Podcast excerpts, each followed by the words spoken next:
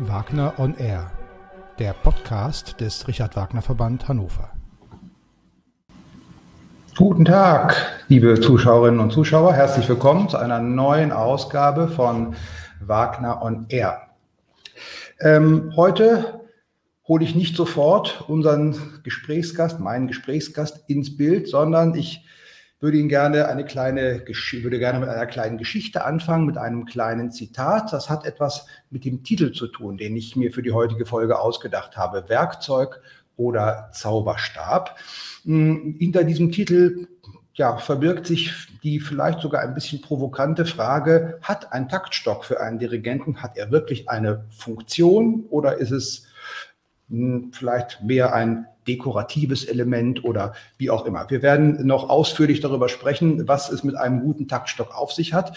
Aber zu diesem Thema habe ich eine kleine Geschichte gefunden aus einem Buch. Ich zeige Ihnen das mal kurz hier in den Bildschirm. Der Taktstock ist der schlichte und einfache Titel dieses Buches. Der Autor oder der Herausgeber hat sich vor ungefähr 20 Jahren mit fast 40 Dirigenten und Dirigentinnen getroffen und mit ihnen über ihre persönliche äh, Beziehung zum Thema Taktstock gesprochen. Einer der Dirigenten, mit denen er sich getroffen hat, war Michael Gielen, der ja vor allem in seiner großen Zeit als Chefdirigent der Frankfurter Oper sehr populär geworden ist. Michael Gielen hat äh, 1999 den Frankfurter Musikpreis bekommen und damals hielt der Komponist Maurizio Kagel die Laudatio auf Michael Gielen und daraus würde ich Ihnen gerne eine kleine Passage vorlesen.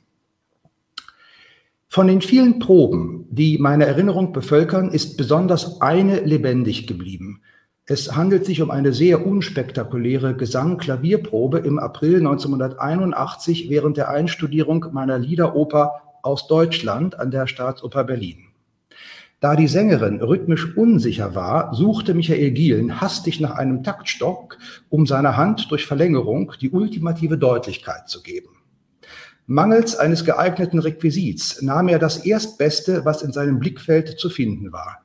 Einen hölzernen Kleiderbügel. Ich, bedauere, ich bedauerte augenblicklich und für den Rest des Abends keine Filmkamera oder zumindest einen Fotoapparat bei mir zu haben. Der Kleiderbügel musste herhalten, weil Michael Dielen keinen Taktstock zur Hand hatte. Nehmen wir diese kleine Geschichte nicht als Beweis, aber doch als einen Hinweis darauf, dass es doch viele Situationen gibt, in denen ein Taktstock durchaus seine Funktion erfüllt. Was einen guten Taktstock ausmacht, darüber möchte ich jetzt sprechen mit einem absoluten Experten für das Thema Taktstöcke. Herzlich willkommen, Matthias Hellinger. Hallo, ich bin Matthias Hellinger, zusammen mit meinem Bruder, der Seniorchef der Firma Rohema. Und wir fertigen seit 130 Jahren Taktstücke. Herr Hellinger, ich freue mich sehr, dass Sie sich die Zeit nehmen für dieses Gespräch. Bevor wir auf das Thema Taktstöcke kommen, äh, lassen Sie uns kurz einen Augenblick über Sie, aber auch über Ihre Firma sprechen. Äh, Sie haben gerade schon den Namen Ihrer Firma nochmal erwähnt, Rohema. Das ist eine Abkürzung. Dahinter verbirgt sich Robert Hellinger Mark Neudorf. Mark Neudorf im Vogtland ist der Standort Ihrer Firma. Ähm, erzählen Sie uns äh, ein bisschen bitte, wer war Robert Hellinger und warum ist er bis heute Namensträger Ihrer Firma? Als erstes muss ich korrigieren, nicht Mark Neudorf, sondern Mark Neukirchen. Mark also Neukirchen, Entschuldigung. Mark Neukirchen. Aber die Abkürzung ist äh, korrekt. Robert Hellinger Mark Neukirchen, Rohema. Das ist unser Firmenname seit 1921. Das ist mein Großvater. Und der hat die Firma von seinem Vater übernommen, der 1888 die Firma gründete. Und die Besonderheit ist es, dass wir seit Anfang an äh, Taktstöcke fertigen in unserem Programm. Also es gab in Magnerkirchen und gibt es noch eine große Musikindustrie und damals gab es jede Menge Drechsler. Wir sind ja auch ausgebildete Drechsler und die haben viel Wirbel gedreht für die vielen Streichinstrumente, die gebaut wurden. Aber mein Großvater und mein Urgroßvater haben sich schon konzentriert auf Trommelstöcke und Taktstöcke von Anfang an. Bedarf war da im Ort, weil es da äh, Firmen gab, die auch Trommeln hergestellt haben und so war das naheliegend, dass wir dass der Urgroßvater sich auf das spezialisiert hat. Ja. 1921, da hat sich mein Großvater und dessen Bruder selbstständig gemacht. Von ihrem Vater in Markneukirchen haben die eigenen Firmen gegründet. Und so entstand die Firma Robert Hellinger Markneukirchen, kurz Roheda. Ja. Das heißt, Sie sind äh, mitten in dieses äh, seit vielen Generationen äh, in ja, der Familie äh, stehende Unternehmen äh, hineingeboren. Das heißt, wahrscheinlich war es für Sie relativ selbstverständlich, dass Sie sich beruflich auch in das Unternehmen äh, hinein entwickeln, oder nicht? Also für mich war es nicht ganz selbstverständlich. Mein Vater hat es ja übernommen nach dem Krieg. Eigentlich war der älteste Sohn dran, aber die zwei Brüder von meinem Vater sind alle im Zweiten Weltkrieg gefallen. Und so musste notgedrungen, weil es halt so die Familientradition will, mein Vater die Firma übernehmen. Und mein Bruder hat 1973 in der elterlichen Firma angefangen mit der Lehre als Drechsler. Mhm. Der DDR-Zeit war das ein bisschen schwierig, weil wir waren immer selbstständig bis 1990. Da durfte bloß maximal ein Sohn in die Werkstatt integriert werden. Ich habe erst Werkzeugmacher gelernt und konnte dann mit viel Glück 1984 als Quereinsteiger in der Firma Anfang meines Vaters und konnte danach die Ausbildung machen als Drechsler und Drechslermeister und habe dann 1989, als mein Vater ausschied, gemeinsam mit meinem Bruder die Firma weitergeführt. Ah ja, gut. Damit haben Sie eine weitere Frage, die ich äh, gehabt hätte, auch schon beantwortet, nämlich äh, welchen Beruf äh, Sie eigentlich gelernt haben, welche Ausbildung Sie gemacht haben. Also Sie haben Werkzeugmacher genau. Äh, gelernt. Die äh, Firma, Ihre Firma, Sie haben es gerade schon am Anfang gesagt, stellt seit 130 äh, Jahren Taktstöcke her. Ähm, wir alle, die wir regelmäßig in Konzerte gehen, wenn auch im Augenblick noch etwas weniger oder gerade wieder mehr äh, in die Oper. Äh, wir kennen natürlich den Taktstock von weitem. Die meisten Dirigenten, der Großteil der Dirigenten äh, benutzt einen Taktstock, nur sehr wenige verzichten darauf. Äh, wir ja, haben eine ungefähre Vorstellung davon, wie ein Taktstock aussieht, aber viel mehr wissen die meisten von uns wahrscheinlich nicht über einen Taktstock. Fangen wir mal mit der ganz technischen Seite an. Ähm, aus welchem Material oder aus welchen Materialien stellen Sie Taktstöcke her? Also wir haben drei Materialien. Wenn wir jetzt um den Schaft, von den Schaft reden, da gibt es erstens das klassische Holz. Wir verwenden dazu Hainbuche, das ist eine einheimische Holzart, die sehr fest ist. Und seit 60er, 70er Jahre des vorigen Jahrhunderts hat sich Fiberglas angeboten. Das ist unzerbrechlich und ist aber etwas schwerer. Mhm. Fiberglas und jetzt seit ungefähr 25 Jahren gibt es das Carbon. Der Vorteil von Carbon ist, dass es eben relativ leicht ist, ein bisschen schwerer als Holz, aber wesentlich leichter als Fiberglas und auch unzerbrechlich ist. Also diese drei Materialien verwenden wir für einen Stab. Und für den Griff wird Kork verwendet üblicherweise, Naturkork oder gepresster Kork oder Holz. Und gibt es ähm, bei den, bei Ihren Kunden, gibt es da eine klare Präferenz? Also aus welchen Materialien äh, verkau aus welchem Material produzieren und damit verkaufen Sie die meisten Taktstöcke oder hält sich das ungefähr die Waage? Na, also die meisten Taktstöcke gibt es nach wie vor noch als Holz, möchte ich, möchte ich sagen. Mhm. Fiberglas, Fiberglas kommt, aber vieles schließt das Gewicht ab. Und die Anteile, die jetzt Fiberglas verloren hat, nimmt jetzt Carbon dafür ein. Carbon hat einen Nachteil, dass es sehr teuer ist und schwer zu verarbeiten. Aber vom Gewicht her ist es eben optimal. Aber ich würde sagen, dass wir ungefähr 60 Prozent der Holztaktstecke verkaufen. Mhm. Und Besonderes ist, dass die, die großen Dirigenten, die wir zum Teil direkt beliefern, habe ich festgestellt, dass sie ausschließlich Holztaktstecke verwenden, also mit einem Holzschaft. Ah ja. Und ähm, das Holz äh, bleibt Also oder, oder wie wird das Holz äh, bearbeitet oder verarbeitet? Äh, wird es kommt, kommt am Ende noch eine Lackierung drauf oder gibt es da unterschiedliche äh, Möglichkeiten? Ja, es ist, ist nicht so einfach mit dem Holz. Äh, Präferenz vom Taktstock ist ja, dass der absolut gerade sein soll. Mhm. Und wir haben Taktstöcke, wir haben noch die Längen bis 47 Zentimeter und es geht ungefähr bei 33 Zentimeter los. Und diese dünnen Stöcke, Sie müssen sich vorstellen, der Grundstab ist 5 mm im Durchmesser. Der muss volle konisch rund abgedreht werden und geschliffen. Und der muss dabei, darf er nicht zerbrechen und muss absolut gerade bleiben. Da spielt die Holzfeuchte, also die Lagerung und auch der Schnitt eine große Rolle. Und dann machen wir jetzt bei den meisten Dachstöcken noch eine abschließende Lackierung drauf, eine weiße Lackierung. Mhm. Das Holz ist von Haus aus schon weiß.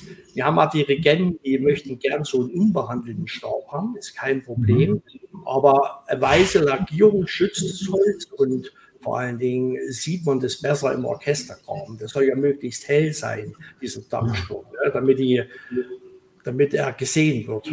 Klar, ein unsichtbarer Taktstock wäre nicht so wirklich äh, hilfreich in dem Augenblick. Das ist schon richtig. Ja, gut. Ich äh, mache eine Bemerkung zwischendrin, die ich eigentlich am Anfang machen wollte. Ich habe sie mal wieder vergessen. Äh, eine Bemerkung an unsere Zuschauerinnen und Zuschauer. Wenn Sie Herrn Hellinger eine Frage stellen möchten, können Sie das natürlich gerne tun. Wir sammeln die, können auch die Frage jetzt schon äh, schriftlich formulieren. Wir sammeln die und zum Ende unseres Gesprächs würden wir uns denn einen Augenblick Zeit nehmen, um Ihre Fragen zu beantworten.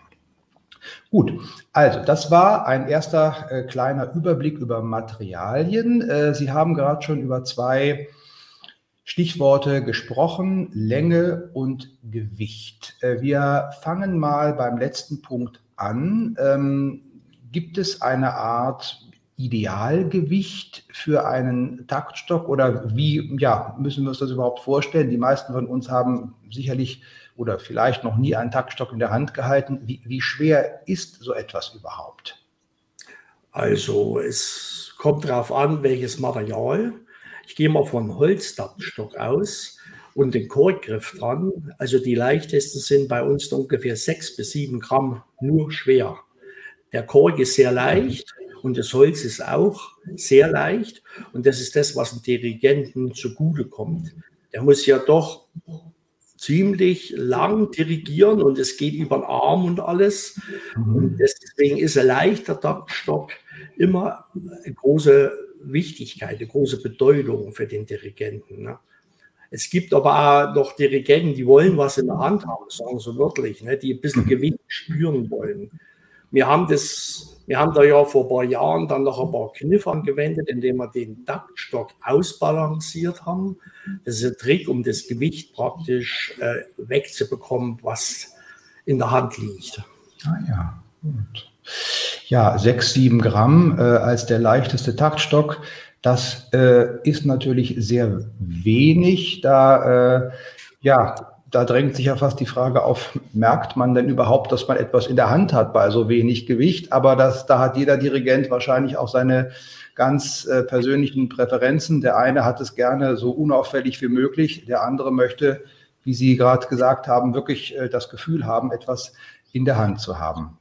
Ähm, die Länge haben Sie auch gerade schon gesagt. Also es geht äh, von Nummer 33 bis 47 äh, Zentimeter. Ähm, Gibt es da, oder was ja, können Sie da sagen, dass vorwiegend gerne längere Taktstöcke äh, verwendet werden oder eher kürzere oder was, ja, wer, wer hat da welche Präferenzen? Also äh, letztlich geht es ja darum, also der Taktstock soll eine Verlängerung des Armes, eine Verlängerung der Hand sein, um einfach es dem Dirigenten leichter zu machen, bestimmte Zeichen äh, äh, zu geben. Also jetzt könnte man sich ja ganz einfach vorstellen, wenn der Arm und die Hand schon lang genug sind, braucht man vielleicht einen weniger langen Taktstock. Wenn das ein bisschen kürzer ausgefallen ist, muss er vielleicht etwas länger sein. Ist das ein Kriterium oder nach welchen Kriterien entscheidet ein Dirigent, wie lang der passende Taktstock für ihn ist? Also mir sind der Meinung, dass die Entscheidung wichtig ist, wie groß ist das Orchester. Wir sehen bei unseren namhaften Dirigenten, wie der Herr Thielemann, der sagt, er möchte so lang wie möglich haben. 47 Zentimeter hat er, damit er auch gesehen wird bis in die letzte Reihe. Die sagen, und der Herr Barnbäum, der einen Dachstock von uns hat, der hat 43 Zentimeter. Das sind schon die langen Dachtstöcke. Aus der Tradition her, in den 50er Jahren, hatten wir nur Dachtstöcke zwischen 45 und 50 Zentimeter. Also der Trend ändert sich, es geht zu kürzeren Dachtstöcken hin, weil man da einfach saubere Figuren damit zeichnen kann. Je länger der Dachstock, umso schwieriger ist es. Aber je größer das Orchester, umso besser muss der Dachstock gesehen werden und es hat mit der Länge zu tun. Aber es ist eine individuelle Sache des Dirigenten. Früher hieß es immer, einen Dachstock in die Hand nehmen bis im Ellbogen. Das wäre die ideale Länge. Also hat es nichts mit dem Sitzen oder langen Armen zu tun.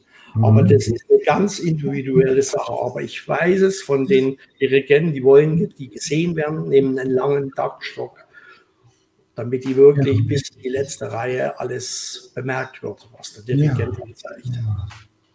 Sie haben gerade schon zwei Namen genannt, Thielemann und Barenbäum. Über die lassen Sie uns einen Augenblick später nochmal äh, sprechen, weil das ja auch Dirigenten sind, für die Sie wirklich ganz individuelle Anfertigungen ähm, machen.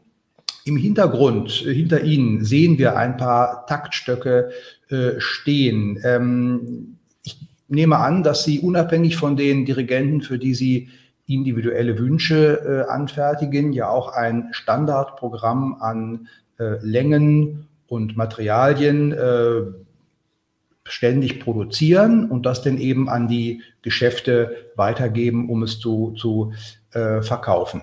Ähm, wie viele Modelle äh, insgesamt haben Sie momentan in Ihrem Angebot? Also unter unserem Namen Rohema fertigen wir zurzeit 23 verschiedene Taktstücke, die auch in den Fachgeschäften alles erhältlich sind. Und insgesamt fertigen wir über 70 Modelle.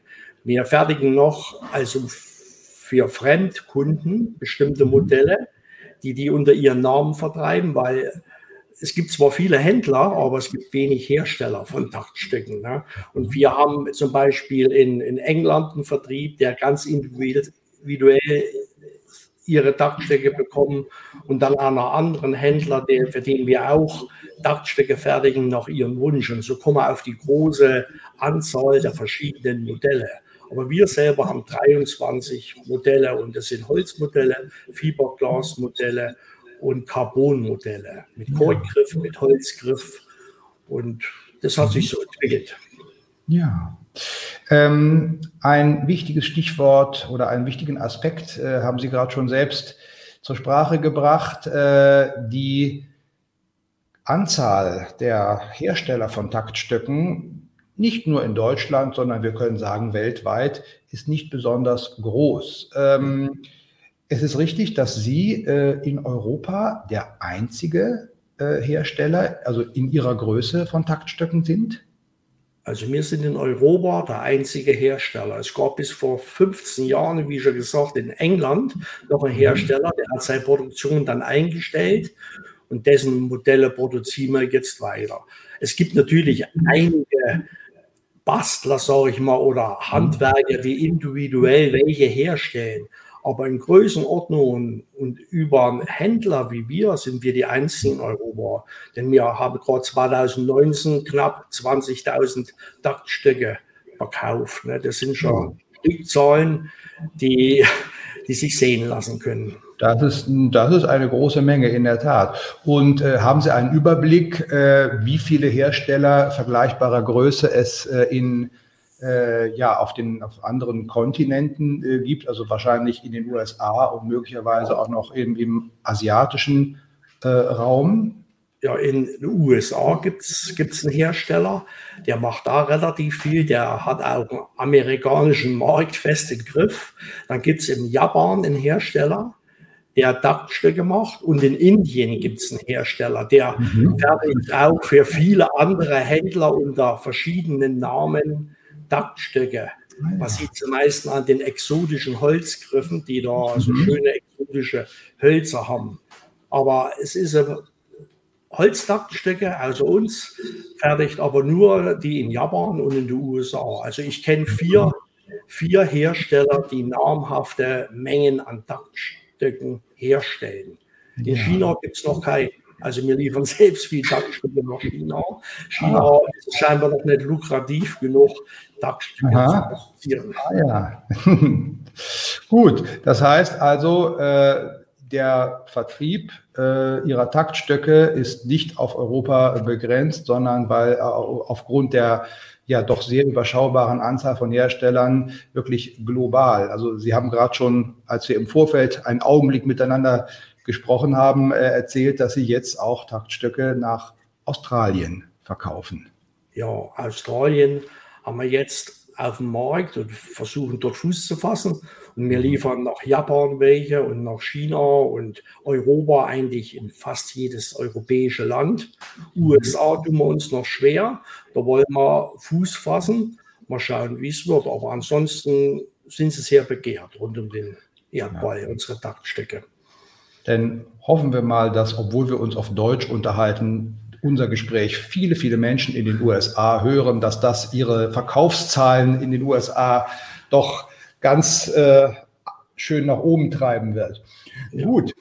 Ähm, kommen wir jetzt nochmal auf den Punkt äh, der ihrer, ihrer großen, ihrer berühmten Kunden. Also Sie fertigen Taktstöcke für Christian Thielemann und zwar nach ganz genauen Vorstellungen, die äh, Herr Thielemann Ihnen gegenüber geäußert hat. Ähm, seit wann ist Christian Thielemann bei Ihnen Kunde und was macht den Thielemann Taktstock so besonders? Was unterscheidet ihn vielleicht von anderen Modellen? Also der Herr Thielemann kam vor circa zweieinhalb Jahren auf uns zu und hat gefragt, ob wir einen Taktstock nach seinen Wünschen für ihn fertigen können. Haben wir gesagt, geht. Wir brauchen da ein Muster oder eine Zeichnung oder irgendwas. Und er legte Wert, besonders ist diese Länge, 47 Zentimeter. Er hätte gesagt, am liebsten noch länger. Aber er wollte auch einen besonders großen Korkgriff haben. Wir haben normalerweise Korkgriffe bis zum Durchmesser von 25 und er hat einen 30 mm Durchmessergriff, birnenförmig. Und dann war noch was Besonderes. Wir haben ja vor circa 20 Jahren begonnen, unsere Taktstecke mit einem Balancepunkt kurz nach dem Griff muss der Balancepunkt sein. Das heißt, das Gleichgewicht zwischen Stab und Griff muss dort sein. Und er wollte den Balancepunkt zweieinhalb Zentimeter entfernt vom Griff. Er hat sich so dran gewöhnt an diesen Balancepunkt und das konnte man anbieten, indem er da Eisenteile in den Griff macht, kann man genau den Balancepunkt festlegen. Und da haben wir ihn den gefertigt. Er war zufrieden und seitdem bestellt er den. Und ähm, wie können wir uns so, ein, so einen durchschnittlichen Verbrauch vorstellen? Also wie viel Taktstöcke verdirigiert, verdirigiert jemand wie Thielemann pro Jahr? Also circa 30 bis 40 Stück brauchen sie im Jahr. Ne, die haben Holzsparbogen, kriegt auch ungefähr 30 bis 40. Das hängt mhm. zusammen, wie viele Auftritte haben. Also 2020 war ein schlechtes Jahr. Durch Corona hat es auch die großen Dirigenten erwischt, genauso wie die, wie die kleinen alle. Ne? Da war nicht viel zu tun, mhm. geht äh, dann weniger kaputt. Ne? Und mhm. aber das ist der durchschnittliche Verbrauch. Sie haben Taktstücke, mhm. wenn man da halt mal ein bisschen energisch aufs Pult haut, dann ist der mhm. kaputt. Ne? Ja, das passiert ja. bei Fiberglas nicht, aber viel zu hohes Gewicht, wie schon gesagt. Die mhm. Dirigenten wünschen nach wie vor Holztaktstücke, was mir persönlich gut gefällt. Also das heißt, der, der Taktstock oder die Taktstöcke, die Sie für Christian Thielemann äh, herstellen, sind auch aus, aus Holz. Das sind auch aus Holz, wie Bahnbäume ja. auch aus Holz. Wir mhm. haben für Zubin Meter schon welche hergestellt, also in München war, der mhm. wollte auch Holzdachstöcke und der Sir Simon Reddell, der hat einen Holzdachstock. Mhm. Wie, wie anfangs schon erwähnt, merken wir, dass die, also die bedeutenden Dirigenten Enten gern einen Holzdachstock nehmen und greifen nicht so Fiberglas, der viel länger hält, nicht kaputt geht, der eben auch mal mhm. was aushält, wenn er runterfällt. Und mich freut es, weil ich ein Fan von Holzdachstöcken bin. Ja, das, ah. Ja, ich meine, es ist das natürlichste Material und es ist natürlich auch in gewisser Weise dramatischer und theatralischer, wenn in einer aufgebrachten Probe einfach mal so ein Taktstock in der Mitte zerbricht. Und wenn das beim Fieberglas nicht passieren kann, dann ist das ja vielleicht auch nicht so reizvoll. Ähm, Sie haben mir gerade im Vorfeld schon verraten, dass äh, Sie aber den Taktstock von Christian Thielemann nicht etwa nur exklusiv für ihn herstellen, sondern äh, dass Sie ihn, dass Sie dieses Modell äh, auch mit dem Namen Thielemann äh, versehen, mh, herstellen und an Händler weitergeben, dass im Prinzip jeder, der das möchte, sich das kaufen kann. Ja, seit circa ein Vierteljahr aber den Taktstock auch für das breite Publikum, also mhm. die Fachkräfte und überall, wo man Taktstöcke bekommt, bekommt man jetzt auch das Modell Thielemann.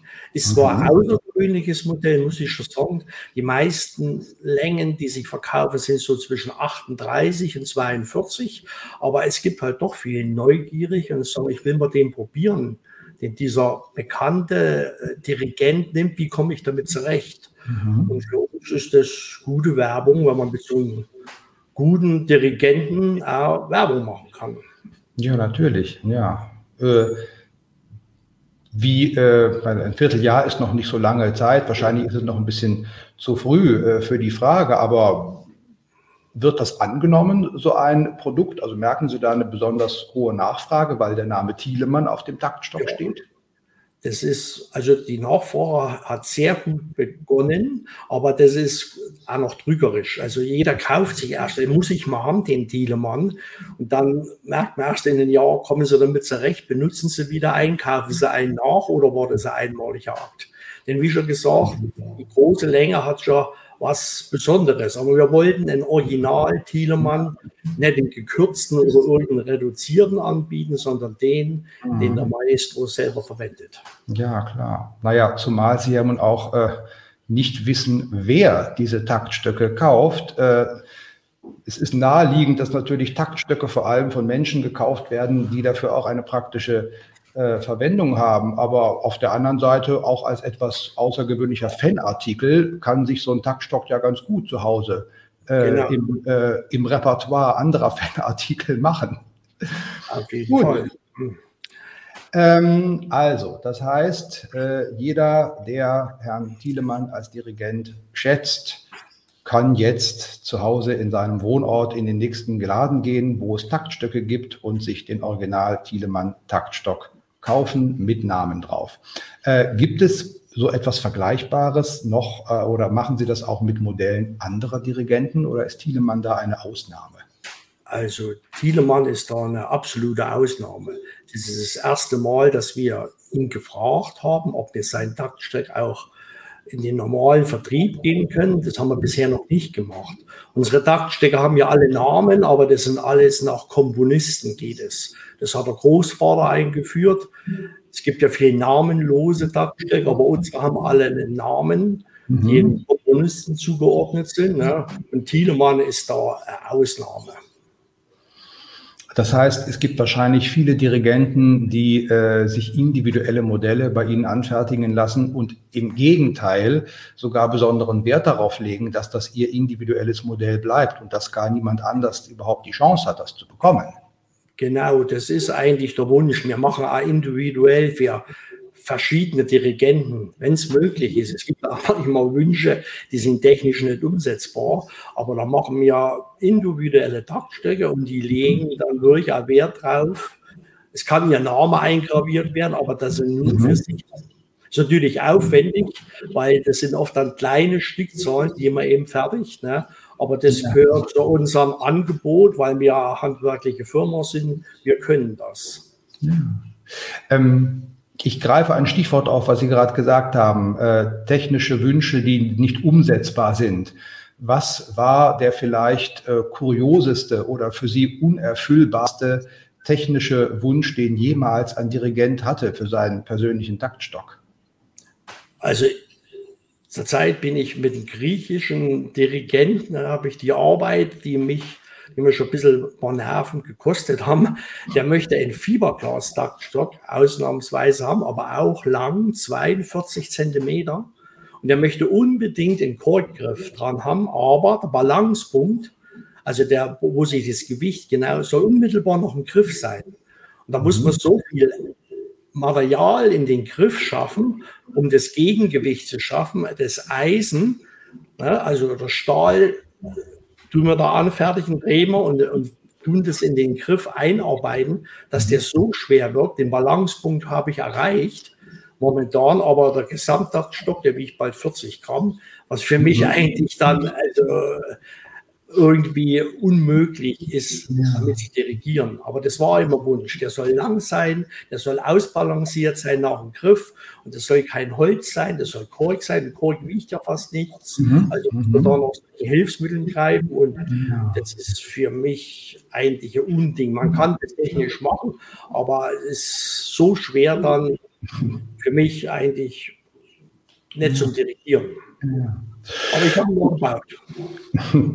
Auf der anderen Seite, je individueller die Wünsche sind, je mehr Arbeit Sie investieren müssen, äh, um diese Wünsche zu erfüllen, desto teurer wird am Ende natürlich auch der Taktstock. Ähm, lassen Sie uns ganz kurz einen Augenblick äh, über das Thema Preis sprechen, nicht über Ihre individuellen äh, Anfertigungen. Das äh, kann, darf und soll ein Geheimnis bleiben, aber die 23 äh, Modelle, die Sie sozusagen als Standardmodelle äh, produzieren und in den Handel geben. Was können wir uns vorstellen? Was, was muss ein Dirigent äh, für einen Taktstock investieren? Also das geht bei den einfachsten Modellen los, die wir haben mit die Holztaktstöcke, die einfachen ohne Korkgriff. Da gibt es einen Fassongriff hinten ran angedreht. Die kosten um die 6 Euro, das sind die günstigsten. Dann geht es schon weiter mit mit Korkgriff oder Holzgriffen dran, die kosten 10 bis 12 Euro. Die ausgewogenen gehen bei 15 bis 18 los und es endet dann mit den teuersten Modellen, die aus Carbon gefertigt sind, mit einem Ebenholzgriff, mit einer silbernen Einlage, ausbalanciert, der kostet 40 Euro. Das ist bei uns das teuerste Modell. Weil die Carbon sind von Grund auf teurer durch das relativ teure Material, der Stab. Ja. Und da kommen Preise zwischen 30 und 40 Euro zusammen pro Modell. Wir haben da verschiedene Modelle. Hm. Also die Preisspanne ist groß. Ja, aber insgesamt sind das ja Preise, die ähm, niemanden sozusagen in den finanziellen Ruin treiben, wenn er sich einen vernünftigen Taktstock anschaffen will. Also äh, ein Pianist hat da doch deutlich andere Summen äh, zu bewerkstelligen, wenn er sich ein vernünftiges Instrument zulegen möchte. Gut, ähm, wir haben eine Frage aus dem Kreis unserer Zuschauer. Äh, holen wir die Frage jetzt mal. Oh, Entschuldigung, Entschuldigung, ich nehme alles zurück. Ich habe es nicht genau gelesen, es war nur ein Kommentar, es war keine Frage. ähm, gut.